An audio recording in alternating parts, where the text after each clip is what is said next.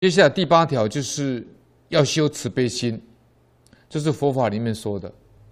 啊，现在世间人呢，心目中当中呢，佛法是宗教，是迷信，完全不能接受，这就没有法子了。啊，那法师说，我们从很小地方来观察，我们一般家庭厨房都有一些小动物，苍蝇啦、蚂蚁啦、蟑螂，这些都常常出现。不懂佛法的人呢，他是用杀虫剂来对付这些小动物，把它杀死，把它消灭。可是他还是常常有啊。那学佛人用的方法不一样，决定不杀他们，用慈悲心对待他们。反而过一段期间以后呢，自然就没有了，因为他有灵性，他会受感动。你对他好，他不会来干扰你。你对他不好，轻慢的伤害他，他是没有力量来报复；但一旦有力量的时候，决定来报仇的。所以，这个印光大师在的时候呢，他的疗房里面也有蚂蚁出入。那么他弟子本来要处理，那印光大师说呢，啊，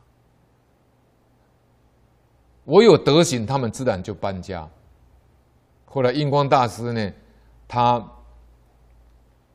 说到海内外的景仰呢，后来里面疗房啊，疗房里面就没有蚂蚁了。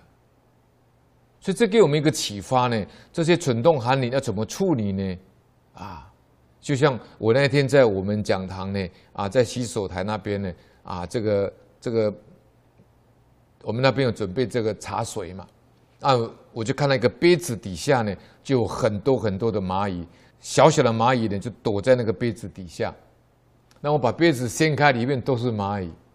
那我就告诉我们那个王师姐呢，我就跟他讲，我说这里有蚂蚁。那我们的王师姐处理就很有智慧，她把杯子拿开以后呢，我们也不去把它这个踹死，也不把它捏死。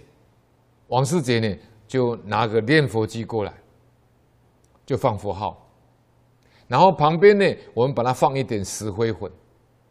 像正解金色呢，因为它这个虫蚁很多，小虫啊、蚂蚁很多，所以在正解金色呢，你都会看到那个建筑物的四周呢，它都会撒这个石灰、白石灰，就让它不要过来。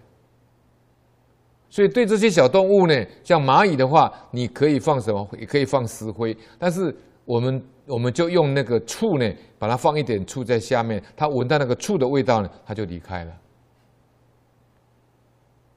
那我发现的时候呢，我们把它放念佛机，结果放了一个晚上以后呢，第二天再去看呢，蚂蚁全部搬家不见了。啊，用念佛功德回向给他。啊，以上这个方法呢，提供给各位参考。